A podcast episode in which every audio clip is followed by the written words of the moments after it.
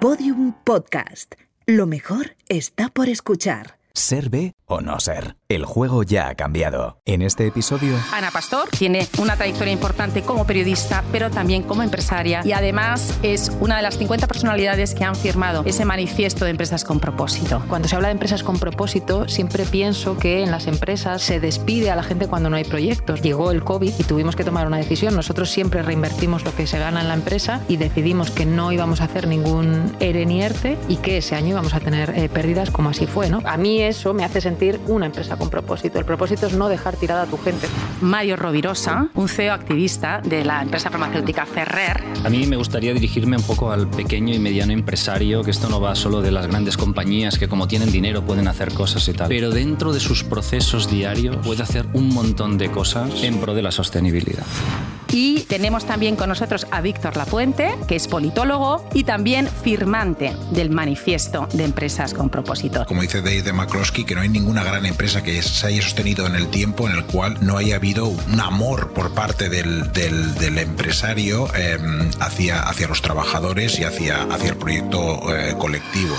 ¿Qué es una empresa con propósito? Salimos a la calle a preguntarlo. Pues nunca había oído el término empresa con propósito. Que aparte de buscar la rentabilidad, que evidentemente es muy importante, colaboran para mejorar en las crisis sociales, económicas y ambientales que estamos sufriendo desde hace varios años. Pues tanto en el medio ambiente como en su comunidad. Yo creo que todas tienen un apartado, al menos eso creo, en el que intentan eh, conseguir un, un mundo mejor ahora que está tan de moda.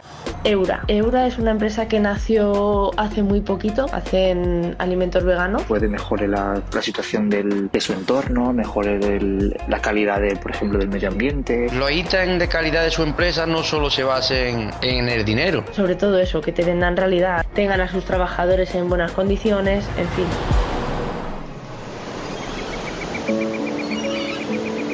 El mundo está cambiando a un ritmo de vértigo. Cambia nuestro estilo de vida, cambian nuestras prioridades y cambian nuestras expectativas a todos los niveles. Vivimos en un contexto de incertidumbre. La actualidad nos ha demostrado que todo puede dar un giro radical de un día para otro. Necesitamos saber que lo que hacemos tiene un sentido y una trascendencia que va más allá de nosotros mismos. Sabemos que la estrategia de mirar hacia otro lado, esperando a que sean otros los que tomen acción, ya no funciona. La economía ha crecido de una manera exponencial y ha traído bienestar y progreso a millones de personas. Pero ¿hasta qué punto podemos hablar de progreso cuando lo ha hecho a costa del medio ambiente y de los más desfavorecidos? El modelo actual se ha vuelto insostenible. Cada año consumimos casi el doble de los recursos que el planeta puede ofrecer. 62 personas poseen la misma riqueza que 3.600 millones. No, definitivamente no salen las cuentas. En los últimos años, la sociedad ha tomado conciencia del tipo de empresas en las que trabajamos, de los productos que decidimos comprar o de qué forma se gestionan los residuos que generamos. Y tenemos la capacidad y la responsabilidad de decidir, en definitiva, qué papel queremos jugar en el cambio, qué mundo queremos tener y qué mundo queremos dejar a nuestros hijos. Nos guste o no, las reglas del juego ya han cambiado. Y por ello nace este podcast, Ser o no ser. Soy Cristina Rodríguez, bienvenidos. Ser o no ser, el juego ya ha cambiado. Episodio 1. Cuando al ganar, ganamos todos.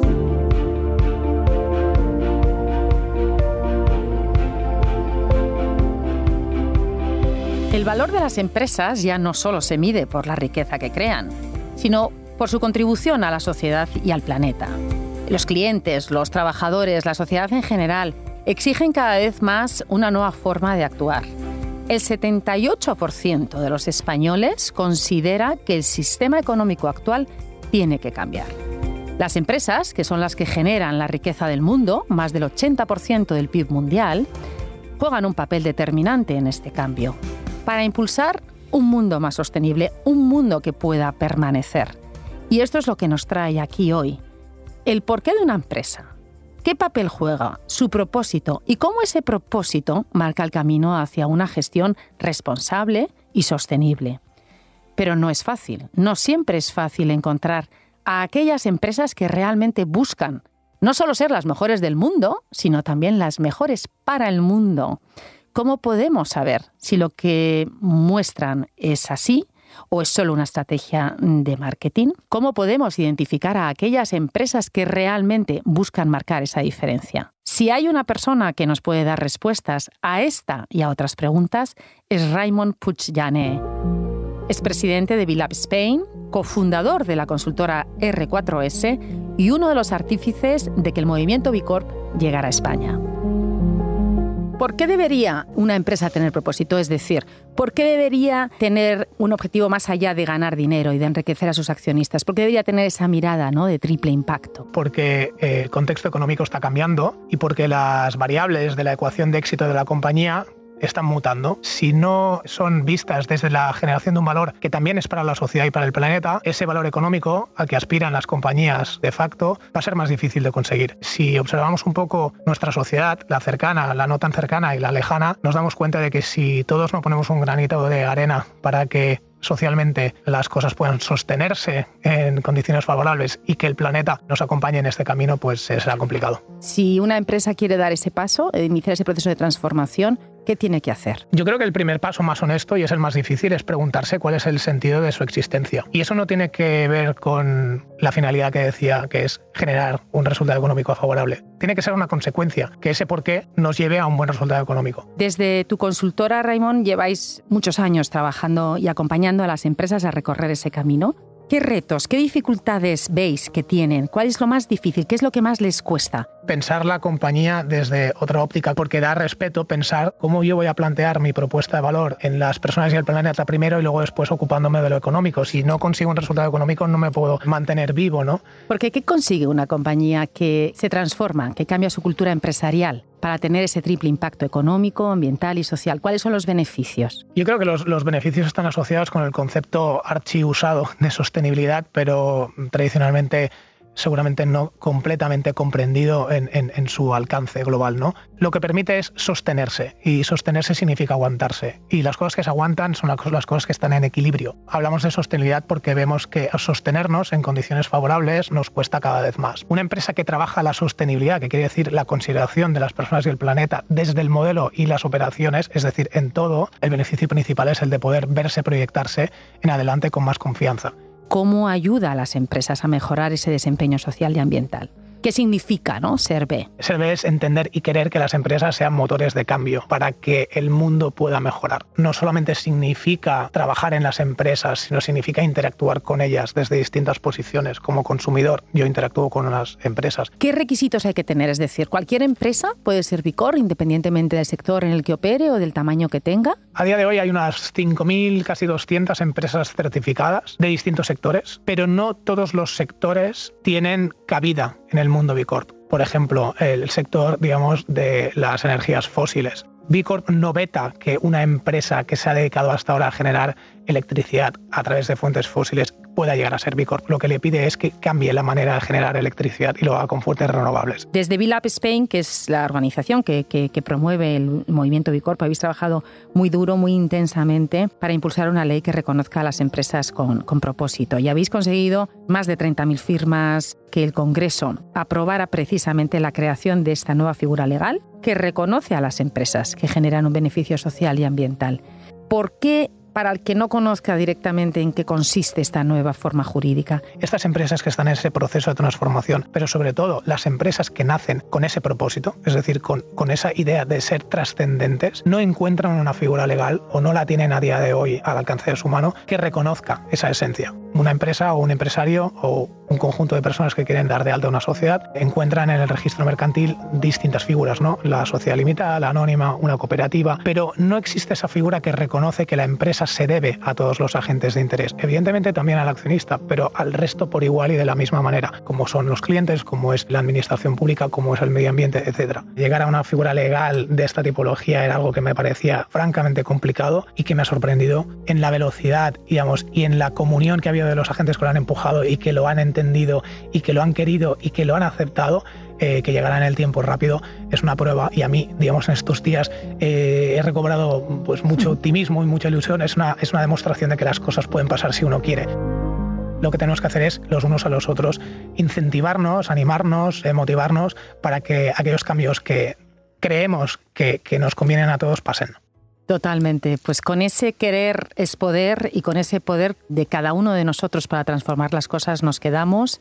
Eh, muchísimas gracias, Raymond, por, por, participar en este primer episodio. Estamos de inauguración de, del podcast Ser, B o No Ser. Y, y hasta muy pronto. A ti, Cristina, muchas gracias. Muchas gracias. Y ser sostenible es también ser más rentable, ser más competitivo. Según una muestra de 700 empresas que pertenecen a la comunidad B Corp, las empresas que se orientan al triple impacto mejoran sus resultados económicos anuales en un 30% de media. Hoy nos acompañan tres invitados que a mí me hace mucha ilusión poder tener aquí en este primer episodio de Ser B o No Ser y que nos van a ayudar a comprender bueno, pues la trascendencia de este movimiento, la importancia de que las empresas tengan ese propósito más allá de ganar dinero, más allá de la rentabilidad económica. Ana Pastor tiene una trayectoria importante como periodista, pero también como empresaria y además es una de las 50 personalidades que han firmado ese manifiesto de empresas con propósito. Está también con nosotros Mario Rovirosa, un CEO activista, diríamos, hay que ponerle de activista, de la empresa farmacéutica Ferrer, que es una empresa Bicorp. Y tenemos también con nosotros a Víctor Lapuente, que es politólogo, es doctor en Derechos eh, por la Universidad de Oxford y muchas cosas más, y también firmante del manifiesto de empresas con propósitos. Les doy una grandísima bienvenida a los tres, les agradezco mucho que estéis aquí. ¿Qué tal? Gracias. Gracias. Gracias. Cristina, un placer. A, a mí me gustaría empezar desde vuestros diferentes perfiles la visión que vosotros tenéis. Voy a empezar con Ana. Como decíamos, Ana, que es eh, comunicadora, que es periodista, que es emprendedora, porque ella ha fundado una empresa de la cual es la única accionista y además es una persona comprometida que ha firmado ese manifiesto de empresas con propósito. ¿no? ¿Cómo es tu visión y cómo se aplica en el día a día el intentar eh, bueno, pues eh, hacer las cosas de una manera diferente, ¿no? Más allá de la rentabilidad económica de una empresa, que también es fundamental, lógicamente. Que es importantísima para la supervivencia de, la gente que participa en ella, ¿no? Bueno, yo casi todo en mi vida surge de una pregunta, ¿no? Y, la primera pregunta que me hago muchas veces es ¿qué quieres ser? Porque esto está un poco en constante evolución, ¿no? Tengo muy claro casi siempre lo que no quiero ser. He tenido mucha suerte porque he trabajado en sitios maravillosos eh, de los medios de comunicación y me parecía que llegaba el momento también de devolver un poco de lo que yo había recibido, ¿no? De ahí surge la idea de crear Neutral. Desde hace eh, más de cuatro años creamos esta empresa que es una eh, media startup, porque no es una productora solo, sino que hacemos otras muchas cosas de tecnología. Y, y, para nosotros es muy importante, y yo he visto en muchos sitios cómo se funciona, y quería crear una empresa en la que a mí me hubiera gustado estar, tiene mucho que ver con el bienestar de todos. Es decir, que la empresa funcione, es importante que sea diversa, es importante que, la gente que trabaja en ella esté bien, eh, se sienta bien y se sienta orgullosa. Es, muy importante para nosotros el espacio. Estamos en un lugar maravilloso, la fábrica de tapices junto a la estación de Atocha Madrid. Es importante quiénes son nuestros clientes, también es muy importante para nosotros y es muy importante con quién colaboramos. Creo que eso es una cosa que en los medios de comunicación quizás se ve menos, pero nos gusta y nos enriquece mucho trabajar con gente del sector, incluso de gente que no es del sector, que nos aporta mucho. Entonces, yo creo que ser diverso y enriquecerte con la diversidad de otros nos ha convertido en una empresa que ahora tenemos 80 empleados que hace muchas cosas diferentes de las que todos nosotros podemos sentirnos orgullosos y creo que eso es, es no sé si difícil, pero es importante, por lo menos para mí, cada día cuando ya descanso, que son pocas horas, es lo que me hace sentir bien. El talento en las personas, el equipo humano, efectivamente, y creo que Mario estará de acuerdo en que es uno de los principales activos de la empresa. Mario, ¿cuál es tu punto de vista? ¿no? ¿Qué, papel juegan las personas en, la sostenibilidad de la empresa? Las personas, Cristina, son, lo son todo en la compañía. ¿eh? A nosotros se nos conoce por ser una compañía farmacéutica con mucha presencia internacional, una cierta dimensión, pero siempre contamos y cada vez más que para nosotros el sector farmacéutico y la empresa farmacéutica es solo un medio para conseguir los recursos que nos permiten tirar adelante el propósito que tiene la compañía, que es hacer el bien. Hacer el bien y cuando decimos el bien no estamos pensando en los pacientes para los que trabajamos cada día, sino estamos pensando en la sociedad y en el planeta. Queremos tener un impacto positivo en el planeta. Cuando juntas todas estas... Eh, ingredientes en la fórmula, al final te das cuenta que eres capaz también de atraer mejor talento Y después está el reto de, mantenerlo, de cuidarlo, de tratarlo bien. Y esto al final es un círculo virtuoso que, cuando tienes talento en la compañía, y nosotros pensamos que lo tenemos y cada vez más, eh, somos capaces de acceder a un talento nacional e internacional de primer nivel, pues acaba siendo más rentable. Eh, como decías al principio, nuestra rentabilidad también ha mejorado. ¿eh? No es para echar cohetes, pero es mucho mejor de lo que era. Nuestros ratios de endeudamiento también han mejorado muchísimo. Es decir, las cosas se están haciendo bien. Dicho esto, quiero hacer también un poco de reto, ¿no? de retar un poco esta frase de que trabajar para la sostenibilidad nos va a hacer más rentables, porque aunque es cierta, el reto que quiero lanzar es que tenemos un objetivo y un reto mayúsculo que es mucho más grande que el de la rentabilidad de una compañía, que doy por supuesto que la mínima tiene que existir, porque si no, como decía Ana, no hay proyecto. Si no hay proyecto empresarial, no hay proyecto en general, ni para el talento, ni para nada, ni para la sostenibilidad del planeta, ni nada. Pero después de eso, el reto es, es mayúsculo porque tenemos un planeta en extinción no tanto el planeta, sino nosotros en el planeta. ¿eh? No, no, pensemos que esto solo le afecta al Sudán o a Siria. Esto está llegando, se está acercando cada vez más. Y el reto que lanzo es, oye, una vez uno tiene esa sostenibilidad que hace que la compañía pueda sobrevivir a medio y largo plazo, quizá no hay que ganar tanto dinero quizá hay que dedicar parte de estos recursos a, hacer que el planeta sea más sostenible y a que las sociedades sean más justas y más igualitarias. Y eso lo estamos tratando de hacer en Ferrer también. Víctor, ¿tú crees que el ciudadano de a pie tiene presente el llamado propósito de una empresa o el para qué hace esa empresa su actividad a la hora de buscar un trabajo, a la hora de relacionarse con los productos que compra? Bueno, yo creo que estamos cambiando mucho, ¿no? De hecho, en España nos han visto muy bien las empresas. Tradicionalmente hemos tenido una opinión bastante, bastante negativa y, creo que eso sería uno de los principales eh, cosas a mejorar en este, en este país, ¿no? Desde hace mucho tiempo y hay personas que dicen que deberíamos tener el Día del Empresario, ¿no? Para, para alabar a este tipo de personas que, se arriesgan, ¿no? Porque el 90% de las empresas, pues, eh, nuevas fallan al cabo de los dos o tres años y y, hay que intentar muchas veces, muchas empresas hasta que un proyecto eh, tira adelante, ¿no? Entonces yo creo que, que es importante eh, cambiar esto, pero, pero creo que en general hay una, mm, diría, mm, por decirlo de una manera, renovación ética en el panorama y en el, en el paisaje español, ¿no? Tanto de los ciudadanos como también de, de las élites o de los propios empresarios, ¿no? Cuando nos eh, vayamos de este mundo, no nos acordaremos de los dividendos que hemos dado a los accionistas o de los ceros que tenemos en la cuenta corriente, sino de ese bien del que hablaba Mario, de esas personas a las que damos trabajo que mencionaba Ana, ¿no?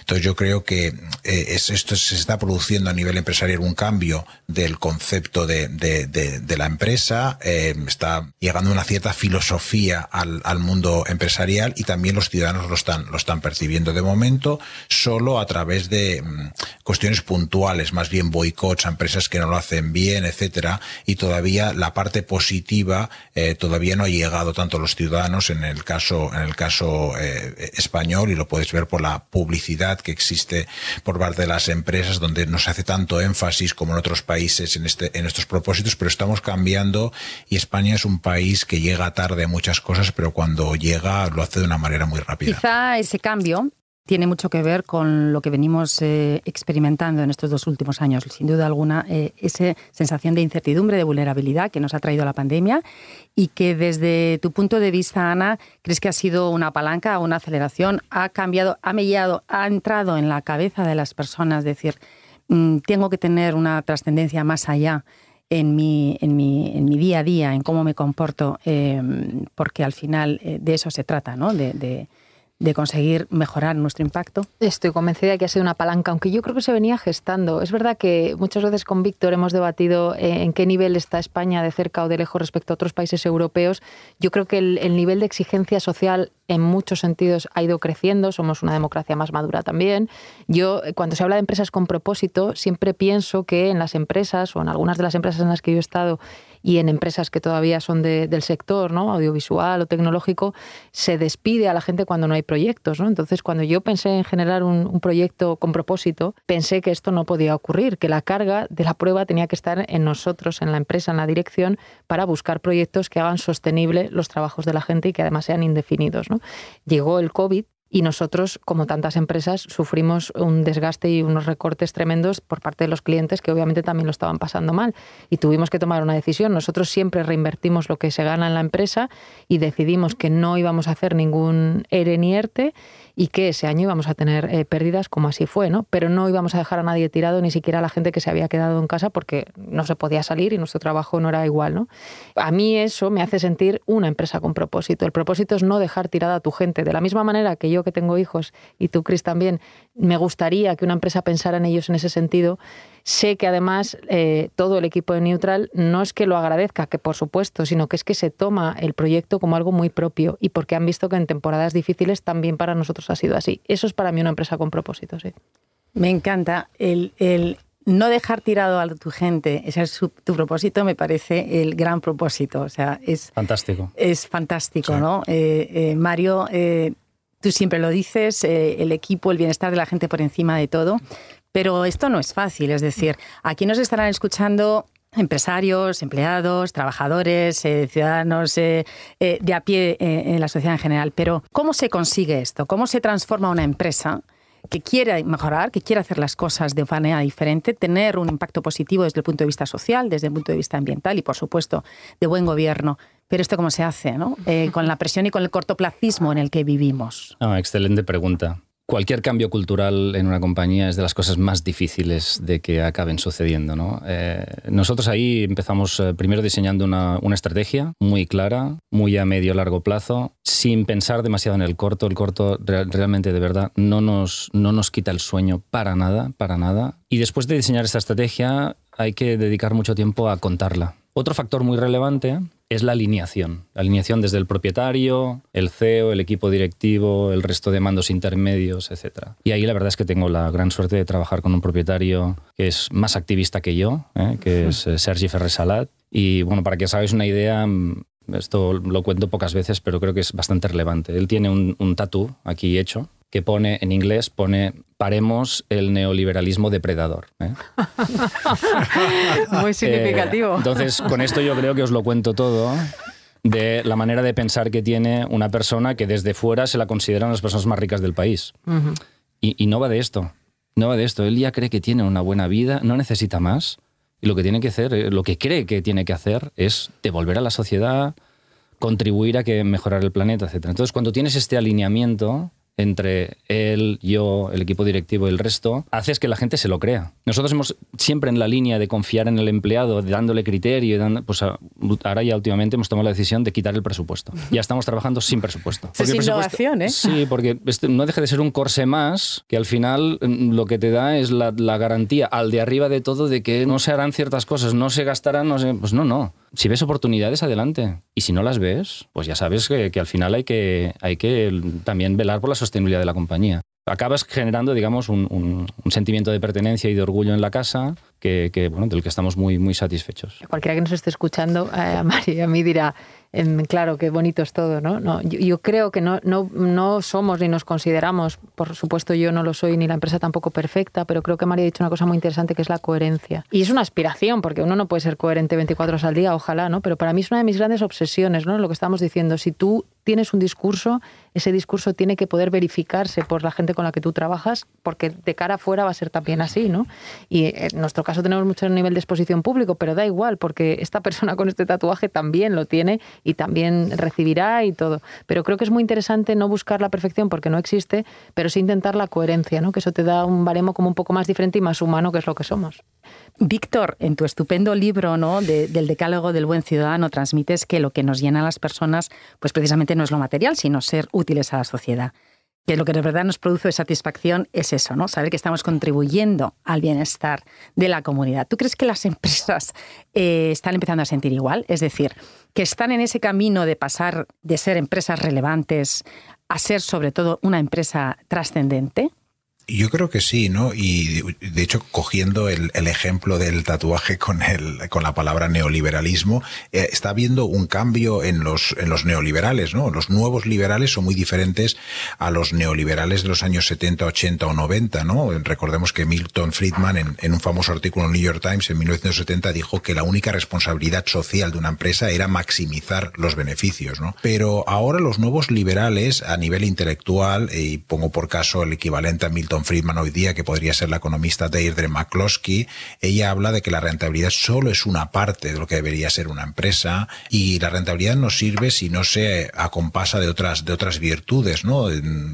Como la justicia o incluso el amor, el amor a los demás. Entonces, su argumento, que me parece muy interesante, es que el capitalismo se desarrolló en las sociedades eh, pues, más liberales de la época, no las más autoritarias, y donde se respetaban más los derechos humanos, ¿no? Como la Holanda del siglo XVI-XVII o Inglaterra también del siglo XVII-XVIII, ¿no? Sociedades en las que se empieza a respetar la dignidad de los, de los, de los demás y es a partir de esa idea de comunidad, de idea de justicia, de reciprocidad hacia los demás, de incluso de, de, amor. Utiliza este término McCloskey, una neoliberal, utilizando la palabra amor como la base del capitalismo, pues yo creo que se está rescatando esta serie de conceptos y, y está trasladándose a las, a las empresas, ¿no? Porque al final eh, yo creo que si hay estudios muy interesantes sobre cómo los estudiantes de economía de los años 80, 90 o principios de este siglo, cuando acudían a las facultades de economía, pues se volvían peores personas, en el sentido de que aprendían la idea esta de la avaricia, etcétera, y hay estudios mostrando cómo se, mm, se convertían en más avariciosas, ¿no? Pues eso está cambiando, porque ahora en lugar de enseñar eso, está empezando a enseñar y un poco más esta dimensión ética, con lo cual, poco a poco yo creo que estas ideas se van trasladando, pero lo mejor es lo que puedan aprender los estudiantes, eh, sino lo mejor son ejemplos como las empresas de, Ana y de, Mario, ¿no? Que ponen, eh, pues, eh, otros aspectos por encima de la rentabilidad en el, frontispicio de, de sus empresas.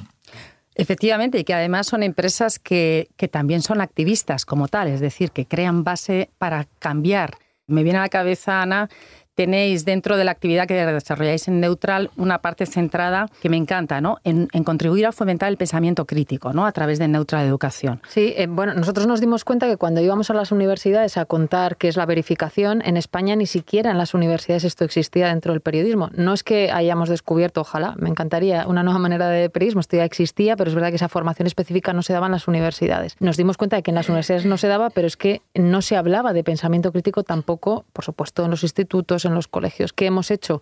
Intentar ampliar en la medida de lo posible a través de, manuales, porque no podemos estar en todos los colegios, institutos, etcétera. Lo que hacemos es desarrollamos algunos manuales para que los propios profes puedan utilizarlos. Por supuesto, no tienen nada que ver con la política, como os podéis imaginar, los niños entre 6 y la edad adulta lo que les interesa son otras cosas, por ejemplo, el fútbol, los youtubers, los influencers, etcétera, y centramos un poco más el tiro en eso, ¿no? En intentar que puedan distinguir eh, la información de, lo que nosotros decimos la basura, que suelen ser los fakes, ¿no? Entonces, que tú puedas distinguir lo que está bien y lo que está mal con un criterio. Luego tú puedes decir, como siempre decimos, estos son los datos, tuyas son las conclusiones, que es una manera, como decía Mario, creo que está muy bien desde edades muy tempranas hacer a la gente autosuficiente, no hacerla que camine sola, no, sino que no tengan la tentación de desde el principio pedir ayuda, no, tú inténtalo y si no, te vamos a acompañar. Nosotros tenemos una auditoría externa cada año porque pertenecemos a una red internacional de verificadores que dice si lo hacemos bien o mal. Esto no ocurre normalmente y eso también es un propósito, que te puedan enmendar y puedas reconocer los errores si los has cometido, que creo que nos obliga también a un nivel de exigencia que está muy bien. Y la educación es fundamental y también la comunicación. Me gustaría, Ana, desde tu punto de vista ya eh, con el traje de periodista, que no está tampoco desligado a la empresaria, ni mucho menos, pero desde esa faceta, ¿no? ¿Tú crees que los medios de comunicación contribuyen a, a transmitir, a que la gente sienta que es una responsabilidad y un compromiso de todos el hacer las cosas de forma diferente? ¿Tú crees que los medios de comunicación transmiten ese mensaje de que las empresas y todos los que formamos parte de la sociedad en general debemos de actuar de una manera consciente y responsable? No siempre, no siempre. Creo que Víctor y Mario lo han mencionado también. Eh, creo que está mejorando la imagen de las empresas, y creo que no siempre solo depende de una parte, ¿no? Creo que las empresas, algunos sectores lo han hecho mal durante mucho tiempo y el trabajo de los periodistas es contar claramente lo que funciona mal, eh, pero luego creo que también se tiende mucho al meme y al cliché, ¿no? De lo que decía Víctor antes de empresario malo. No, empresario malo es el que lo es el que lo hace mal, el que comete delitos, el que trata mal a su gente, pero no todos, afortunadamente, los empresarios ni las empresarias de nuestro país son así, sino todo lo contrario. Un poco ha pasado con la política, ¿no? Es decir, claro que ha habido políticos corruptos, claro que hay malos periodistas, periodistas que mienten, etcétera, ¿no? No, pero luego hay muchos otros que no. Entonces, poner el foco, claro, hay que señalarlo, pero no podemos hacer de, la anécdota o de algunos casos que los ha habido la, la categoría. Y creo que en eso también tenemos que contribuir. Creo que es muy bueno poner ejemplos de buenas empresas, por eso esta iniciativa es buena, porque existen y porque hay que hablar de ellas y que el foco que le damos los medios a las cosas, claro que trasciende luego a la sociedad. Si convertimos en empresario malo, pues ya hemos visto lo que ocurre, ¿no? Eh, no siempre es así y no todos lo son. Mario, cuando tienes oportunidad de compartir con otros líderes empresariales, con otros CEOs, en diferentes foros, ¿cuál es tu percepción?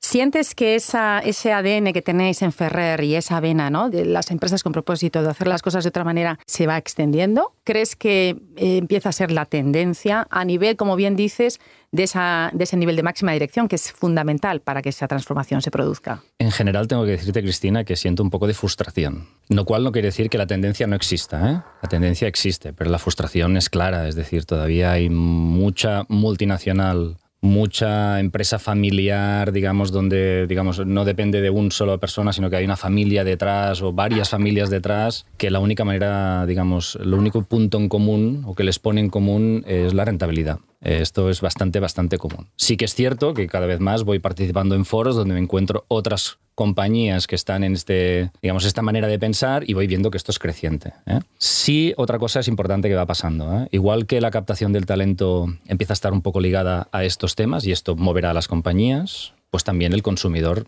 ves que se va moviendo. Entonces, bueno, es la manera de ligar la rentabilidad con el movimiento, ¿no? Si me fuerza el consumidor, pues probablemente yo como compañía, siguiendo pensando en la mentalidad, en la rentabilidad, perdón, pues me moveré. Bueno, bien, bien, bienvenido. Esto es bienvenido. Me encantaría que fuera por convicción, no tanto porque me obliga al mercado, ¿no? Pero de una manera u otra, eh, mientras no sea lo que se llama el greenwashing o el social washing, que es solo comunicar y detrás no hay nada, es bienvenido.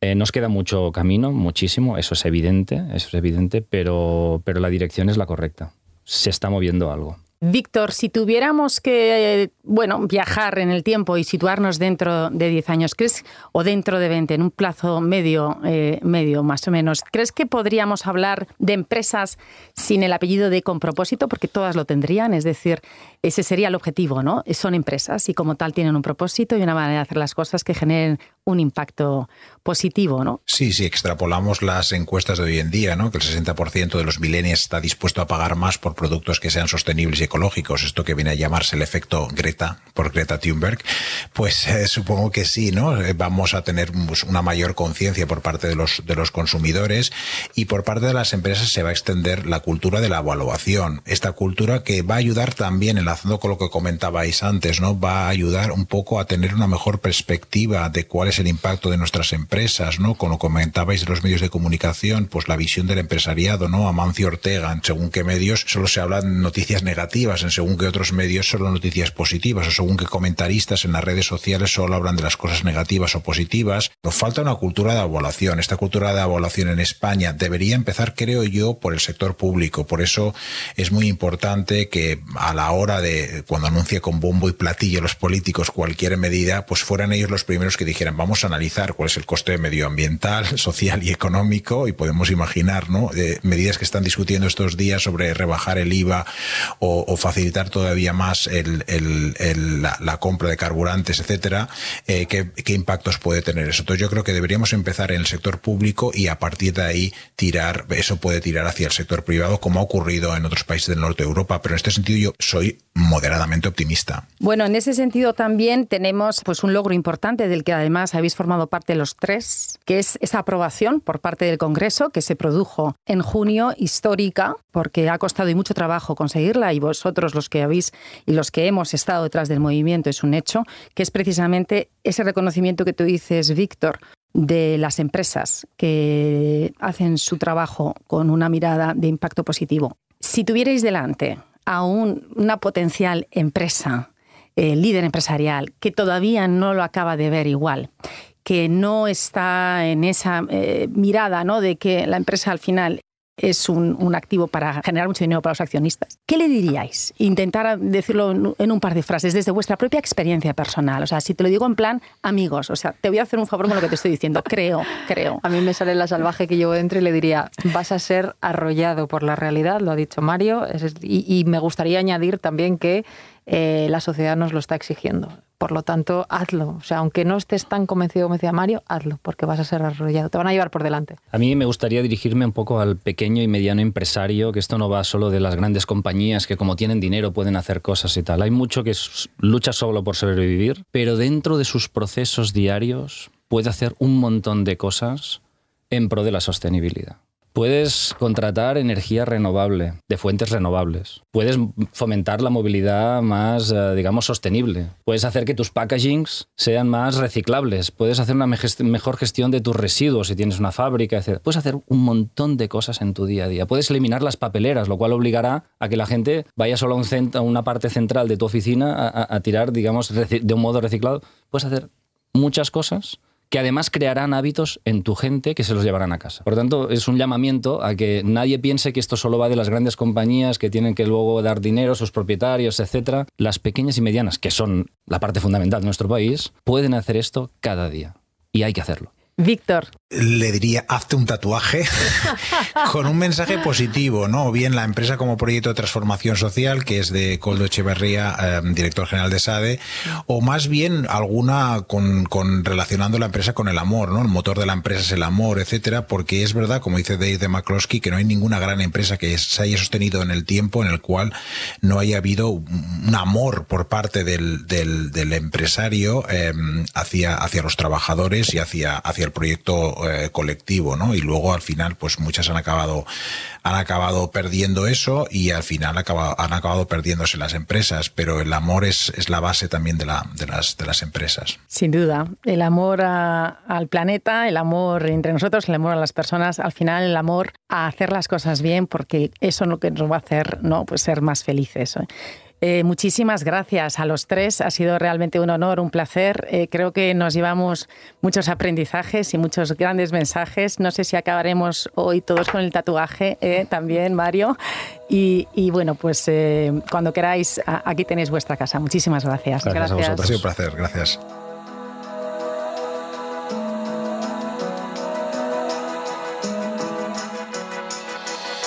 Estamos ante una oportunidad única y necesaria para utilizar nuestra voz colectiva y llegar a todo el mundo. Debemos unirnos todos para lograr un futuro más limpio, más verde y más justo para todas las personas y para el planeta. En este primer episodio te vamos a pedir que te sumes a la acción. Te animamos a que busques empresas que generen un impacto positivo, que te fijes en la letra pequeña de los productos que compras, en la manera que son producidos en si realmente necesitas comprar aquello que vas a comprar. Que mires si aparece el logo de empresa B, la certificación B Corp que avala los más altos estándares de desempeño social y ambiental. ¿Lo encuentras? Quizá ahora que ya sabes lo que es, lo vas a identificar. Y quizá la próxima vez que lo encuentres, ya sabes que si eliges ser B, estás eligiendo tomar partido y unirte al cambio.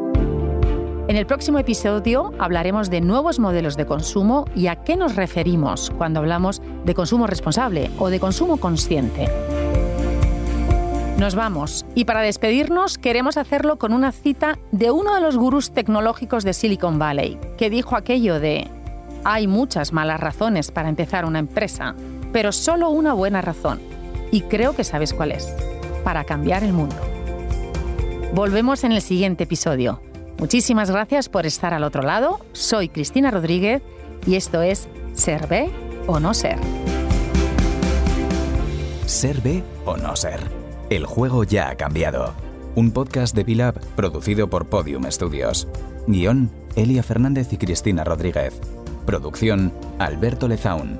Montaje y realización sonora, Íñigo Sastre. Ayudante de realización, Mel Pescuezo. Producción ejecutiva, Elia Fernández y Laura Escarza. Voz en off de Íñigo Sastre.